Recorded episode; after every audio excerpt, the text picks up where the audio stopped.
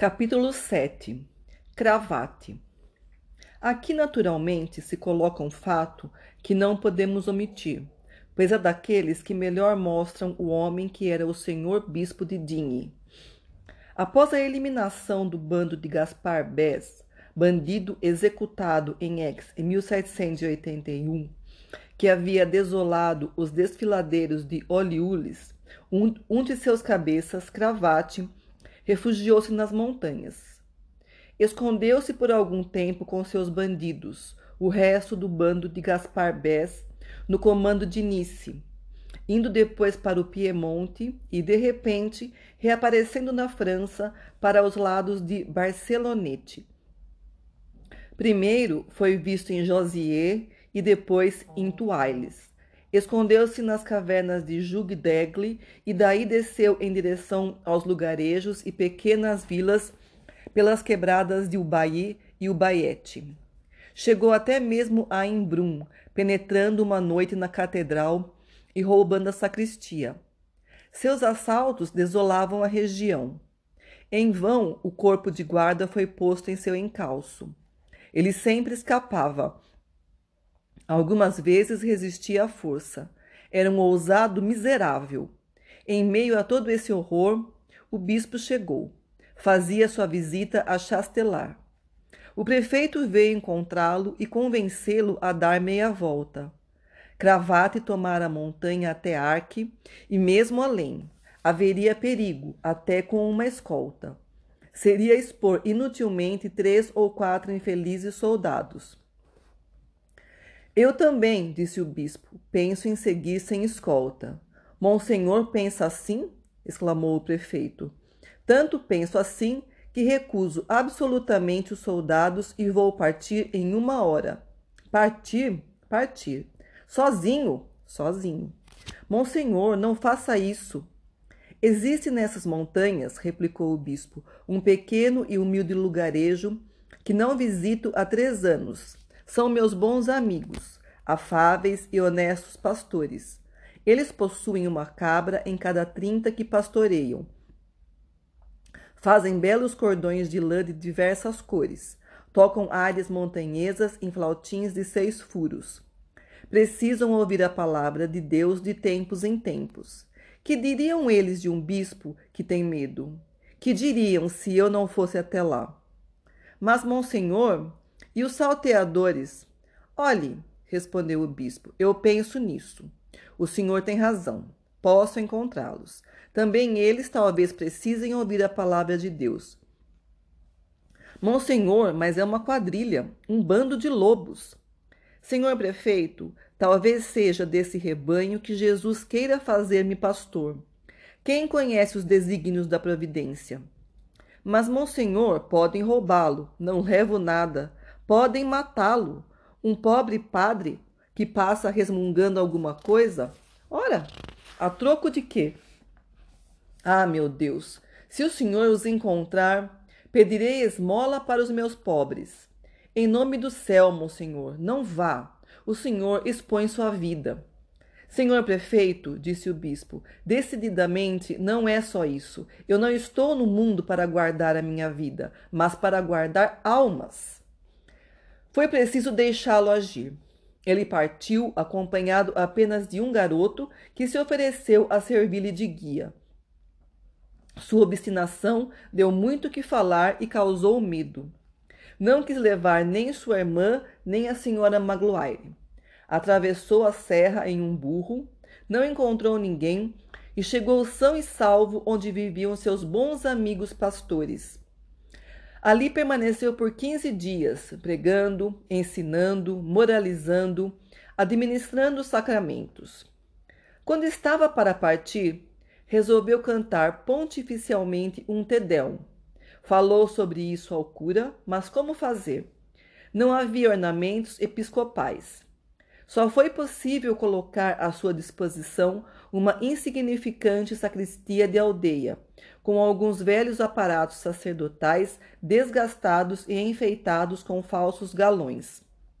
Ora, senhor cura, anunciemos assim mesmo nosso Tedão nas pregações, disse o bispo. As coisas hão de se arranjar. Procuraram nas igrejas das vizinhanças. Nem todas as magnificências dessas humildes paróquias reunidas teriam sido suficientes para paramentar um cantor de catedral. Em meio a esse embaraço, uma grande caixa, destinada ao senhor bispo, foi levada e colocada no presbitério por dois cavaleiros desconhecidos que partiram imediatamente. A caixa foi aberta. Continha um manto de tecido dourado, uma mitra ornada de diamantes, uma cruz arquiepiscopal, um magnífico bastão episcopal, todas as vestimentas pontificiais roubadas um mês antes do tesouro de Nossa Senhora de Embrun. Dentro da caixa havia um papel no qual foram escritas estas palavras: De cravate para Monsenhor Bienvenu. Bem que eu dizia que as coisas se arranjariam, disse o bispo e acrescentou sorrindo. Para quem se contenta com uma capa de cura, Deus envia um manto de arcebispo.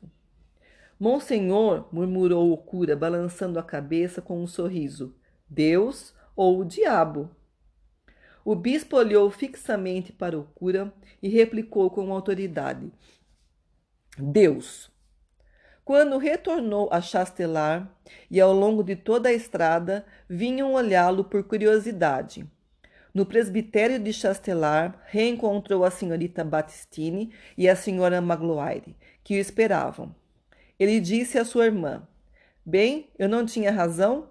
O pobre padre vai ver seus pobres montanheses de mãos vazias e volta de lá de mãos cheias. Parti levando apenas minha confiança em Deus trago de volta o tesouro de uma catedral. À noite, antes de dormir, disse ainda: Nunca temamos nem os ladrões, nem os assassinos. Estes são perigos externos, pequenos perigos. Temamos a nós mesmos. Os preconceitos, esses são os ladrões. Os vícios, esses são os assassinos. Os grandes perigos estão dentro de nós. Que importa o que ameaça nossa vida ou nossas bolsas? Preocupemo-nos apenas com o que ameaça nossa alma. Depois, voltando-se para Batistine. Minha irmã, por parte de um padre, jamais pode haver precaução contra o próximo. O que faz o próximo, Deus é que permite. Limitemo-nos a rogar a Deus quando tememos que um perigo nos atinja Peçamos a Ele, não por nós, mas para que nosso irmão não caia em tentação por nossa causa. De resto, os acontecimentos eram raros em sua existência. Contamos aqueles que conhecemos, mas normalmente passava sua vida fazendo sempre as mesmas coisas, nos mesmos momentos. Um mês de seu ano parecia uma hora de seu dia. Quanto ao destino que levou o tesouro da catedral, ficaríamos embaraçados se alguém nos perguntasse sobre ele. Eram mesmo belas coisas e bem tentadoras, muito boas para serem furtadas em proveito dos desvalidos. Furtadas, aliás, elas já estavam. Metade da aventura estava terminada. O que faltava era apenas mudar a direção do furto, fazendo com que andasse só mais um pequeno pedaço de caminho rumo aos pobres. Nada mais afirmaremos a esse respeito. Somente que encontramos nos papéis do bispo uma nota bastante obscura que talvez se reporte a esse caso, assim concebida. A questão é saber se isso deve voltar à catedral ou ao hospital. Capítulo 8 Filosofia depois de beber. O senador, de quem já falamos, era um homem entendido, que fizera seu caminho com uma retidão pouco atenta a todos esses encontros que criam obstáculo, chamados consciência, fé jurada, justiça, dever. Havia caminhado diretamente para seus objetivos sem se desviar uma só vez de sua linha de avanço e de seus interesses. Era um antigo procurador enternecido pelo sucesso, homem nada maldoso, sempre pronto a fazer favores aos filhos, genros, parentes e até amigos. Havia sabiamente aproveitado o lado bom da vida, as boas oportunidades, a boa sorte. O resto lhe parecia bobagem. Era espirituoso e instruído o suficiente para acreditar-se um discípulo de Epicuro, mas talvez não passasse de um produto de Pigot Lebrun. Ria com gosto e agradavelmente das coisas infinitas e eternas e das ideias quiméricas do bom bispo. Ria disso algumas vezes com amável autoridade, na presença do próprio senhor Miriel, que escutava. Não sei mais em que cerimônia semioficial o conde, reticências, esse senador, e o, senador, e o senhor Miriel tiveram de jantar na casa do prefeito. Durante a sobremesa, o senador, um tanto animado, embora sempre digno, exclamou: Vamos lá, senhor bispo, conversemos um pouco. Um senador e um bispo raramente se olham sem piscar os olhos. Nós somos dois adivinhos. Vou fazer-lhe uma revelação. Tenho minha filosofia. E faz bem, respondeu o bispo. Do modo como filosofamos, nos deitamos. O senhor está em uma cama púrpura, senhor senador. O senador, encorajado, retomou. Sejamos bons rapazes. Bons diabos, mesmo, disse o bispo. Declaro-lhe, prosseguiu o senador, que o Marcos de Argens, Firbon, Hobbes e o senhor Naigeon não são marotos. Tenho em minha estante todos os meus filósofos ricamente encadernados. Como o senhor mesmo, conde, interrompeu o bispo. O senador prosseguiu. Odeio Diderot. É um ideólogo, um declamador, um revolucionário que, no fundo, acredita em Deus e é ainda mais fanático que Voltaire. Voltaire escarneia de Needham, e não tinha razão porque as enguias de Nidan provam que Deus é inútil. Uma gota de vinagre em uma colherada de pasta de farinha substitui o Fiat Lux. Imaginem a maior gota e a maior colherada, e aí tem o mundo. O homem é a enguia. Então, para que serve o Pai Eterno?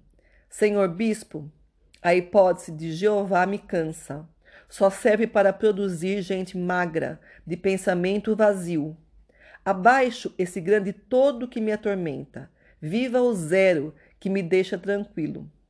Aqui entre nós, para esvaziar o saco e confessar-me como convém ao meu pastor, declaro-lhe que tenho bom senso. Não morro de amores por seu Jesus, que a cada canto prego o desapego e o sacrifício. Conselho de avarento a mendigos. Desapego de quê? Sacrifício por quê? Não vejo um lobo se sacrificando pela felicidade de outro lobo. Vamos ficar com as leis da natureza. Estamos no topo. Tenhamos uma filosofia superior. De que vale estar no topo se não vemos um palmo diante do nariz? Vivamos alegremente. A vida é tudo que o homem tenha um outro futuro em outro plano, acima, abaixo, em qualquer lugar. Não creio em uma só palavra. Recomendo-me desapego e sacrifício. Devo ficar atento a tudo que faço. Preciso quebrar a cabeça a respeito do bem e do mal, do justo e do injusto, do lícito e do ilícito. Por quê? Porque terei, porque terei de prestar conta sobre minhas ações. Quando? Depois da morte? Que belo sonho! Após minha morte, bem esperto quem me pegar. Imaginem se é possível uma sombra agarrar um punhado de cinzas. Falemos a verdade, nós, os iniciados, a quem foi dado levantar o véu de Ísis. Não há nada, nem o bem nem o mal. Há vegetação. Procuremos o real. Cavemos até o fundo. Que diabo! É preciso pressentir a verdade, buscar sob a terra, agarrá-la.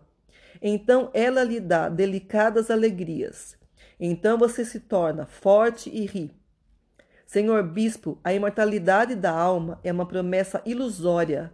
Oh, encantadora promessa! Contem com isso. Eis uma promessa sem valor algum. Somos alma, seremos anjo, teremos asas azuis no om nos ombros. Ajude-me então. Não foi Tertuliano quem disse que os bem-aventurados andarão de astro em astro? Que seja. Seremos os gafanhotos das estrelas, e depois veremos Deus. Ora, tolices todos esses paraísos. Deus é uma futilidade monstro. Eu não diria isso no monitor, caramba. Mas posso cochichar aqui entre amigos, interpócula. Sacrificar a terra pelo paraíso e largar a presa pela sombra. Ser enganado pelo paraíso. Nada mais tolo. Sou o nada. Chamo-me Senhor Conde Nada, senador. Eu existia antes do meu nascimento? Não. Existirei depois de minha morte? Não. O que eu sou? Um pouco de pó agregado por um organismo. O que tenho a fazer sobre esta terra? Tenho a escolha: sofrer ou gozar. Onde me levará o sofrimento? Ao nada. Mas terei sofrido. Onde me levará o gozo? Ao nada. Mas terei gozado.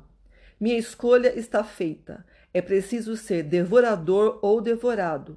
Eu devoro, antes de ser dente do que erva. Essa é minha verdade. Depois disso, mais nada. O corveiro está ali, o panteão para todos nós, tudo cai no grande buraco. Fim, finis, liquidação total. Esse é o lugar do desfalecimento. A morte está morta, acredite-me. Que exista ali alguém que tenha algo a dizer-me, rio só de pensar. Histórias da carochinha. Para as crianças, o papão. Para os homens, Jeová. Não. Nosso amanhã é escuridão. Além do túmulo, nada mais que a igualdade do nada. Sardanapalo ou Vicente de Paulo, quem quer que tenha sido, dá no mesmo. Essa é a verdade. Portanto, acima de tudo, vivamos. Usemos nosso eu enquanto o possuímos. Na verdade, digo-lhe, senhor bispo, tenho minha filosofia e tenho meus filósofos.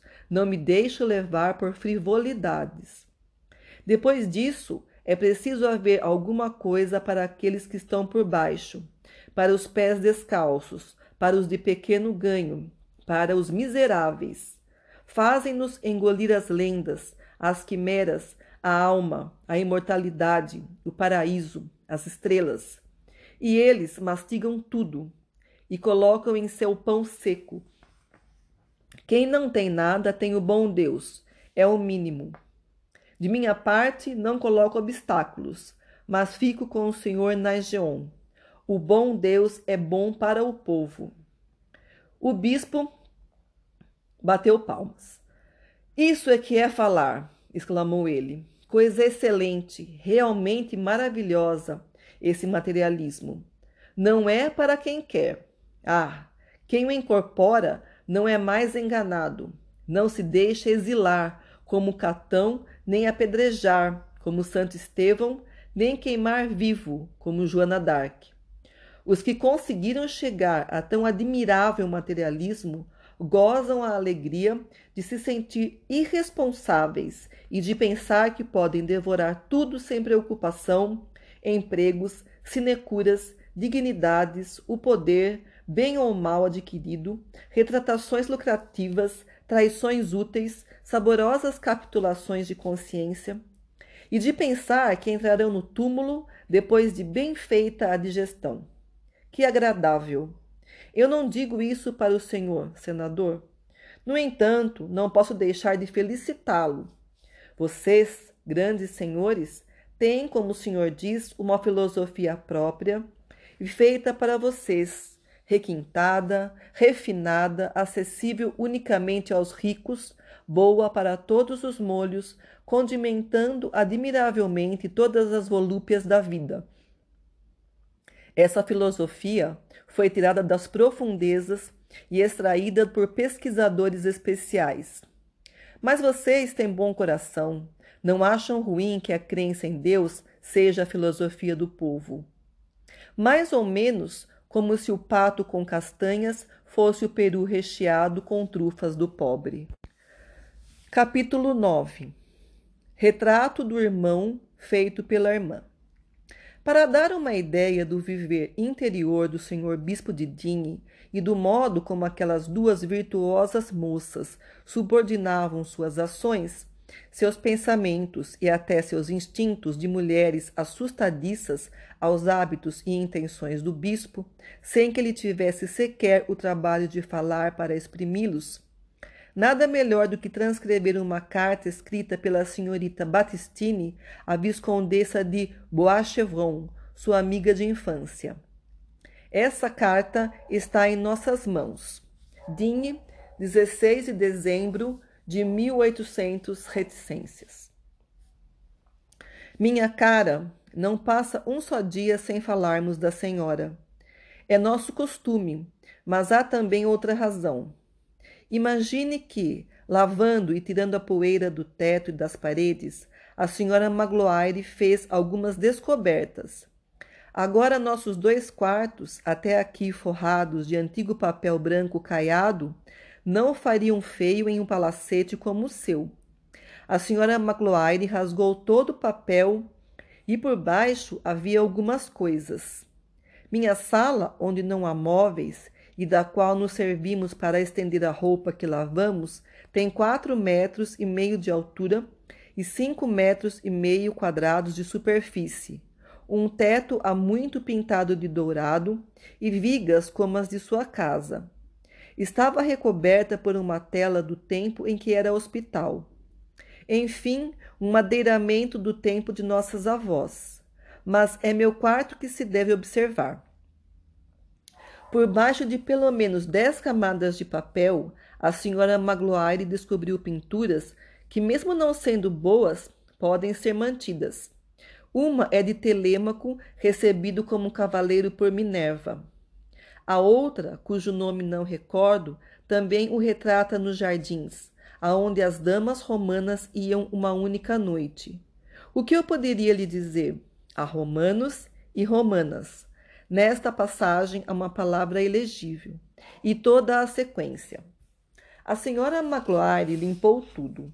Neste, neste verão, ela vai reparar algumas pequenas avarias, vai invernizar tudo novamente e meu quarto se tornará um verdadeiro museu. Ela também encontrou em um canto do sótão dois consoles de madeira à moda antiga.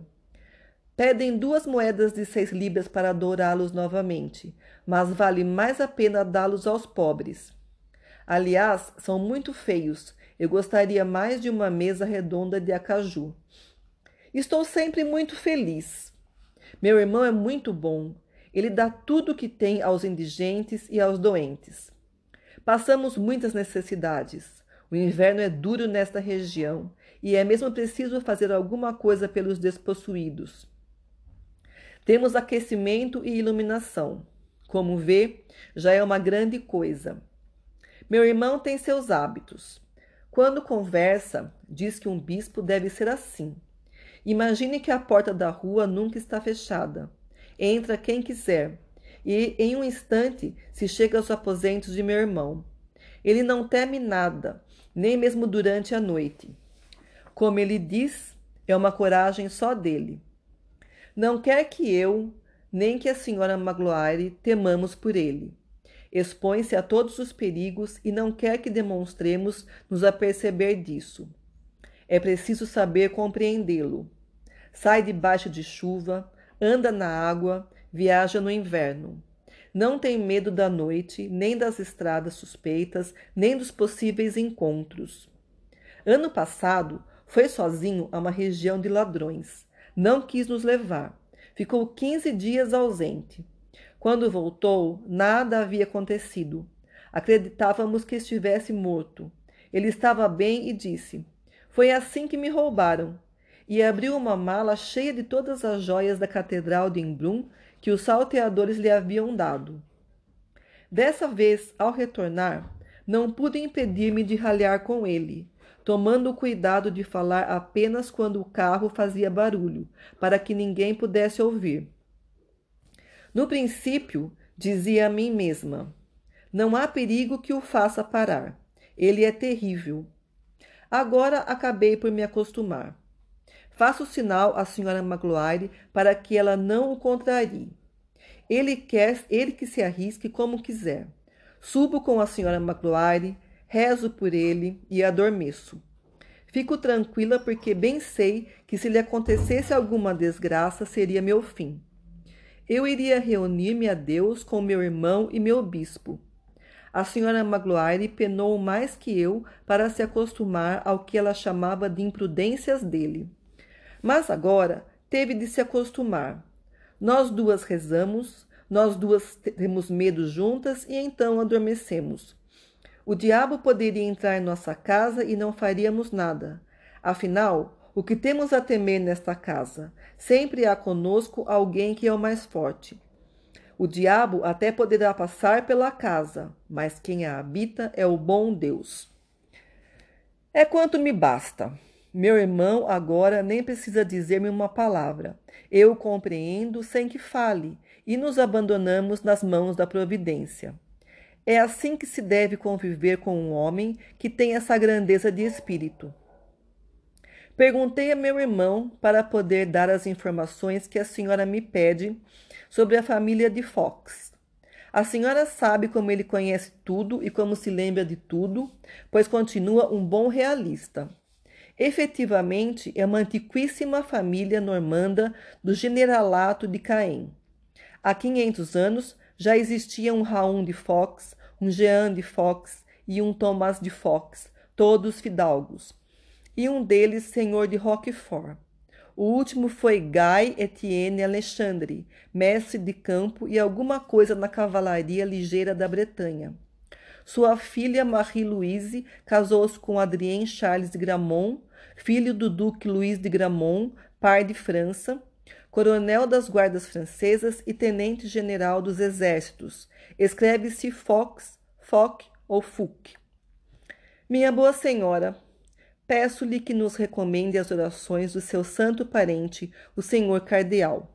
Quanto à sua querida Silvani, ela faz bem em não perder os curtos instantes que passa perto da senhora para escrever-me. Ela está bem, trabalha como a senhora deseja, gosta de mim como sempre, é tudo o que quero. As lembranças que ela quis transmitir-me chegaram pela senhora e fizeram-me feliz. Minha saúde não está tão má e, no entanto, cada dia estou mais magra. Adeus, o papel está acabando, obrigando-me a parar. Mil coisas boas. Batistine. PS. Seu sobrinho neto é um encanto. Sabe que logo vai fazer cinco anos? Ontem, vendo passar um cavalo no qual havia colocado joelheiras, perguntou: O que ele tem nos joelhos? É tão bonzinho esse menino. O irmãozinho dele arrasta uma vassoura velha pelo apartamento como se fosse um carrinho e diz: Vrum! Como se vê por essa carta, as duas mulheres sabiam adaptar-se ao modo de ser do bispo, com esse talento particular da mulher que compreende o homem melhor do que ele mesmo se compreende. O bispo de Digne, sob aquela aparência doce e cândida, que nada era capaz de alterar, fazia às vezes coisas grandes, arrojadas e magníficas, do jeito mais natural e simples do mundo. Elas estremeciam, mas não lhe opunham resistência. Algumas vezes, a senhora Magloire tentava uma advertência antecipada. Nunca durante nem depois. Jamais o perturbavam, nem com um simples sinal, em uma ação já começada. Em certos momentos, sem que ele precisasse dizer, quando talvez nem ele mesmo tivesse consciência, tanto sua simplicidade era perfeita, elas sentiam vagamente que agiam como bispo. Então não eram mais que duas sombras dentro da casa. Serviam-no passivamente, e se para obedecer tinham de desaparecer, desapareciam. Elas sabiam, com uma admirável delicadeza instintiva, que alguns cuidados podem constranger. Por isso, ainda que o julgassem em perigo, compreendiam não digam seu pensamento, mas sua natureza, a ponto de não mais velarem por ele. Elas o confiavam a Deus. Além disso, como acabamos de ler, Batistine dizia que a morte de seu irmão seria sua própria morte. A senhora Magloire não dizia isso, mas também o sabia.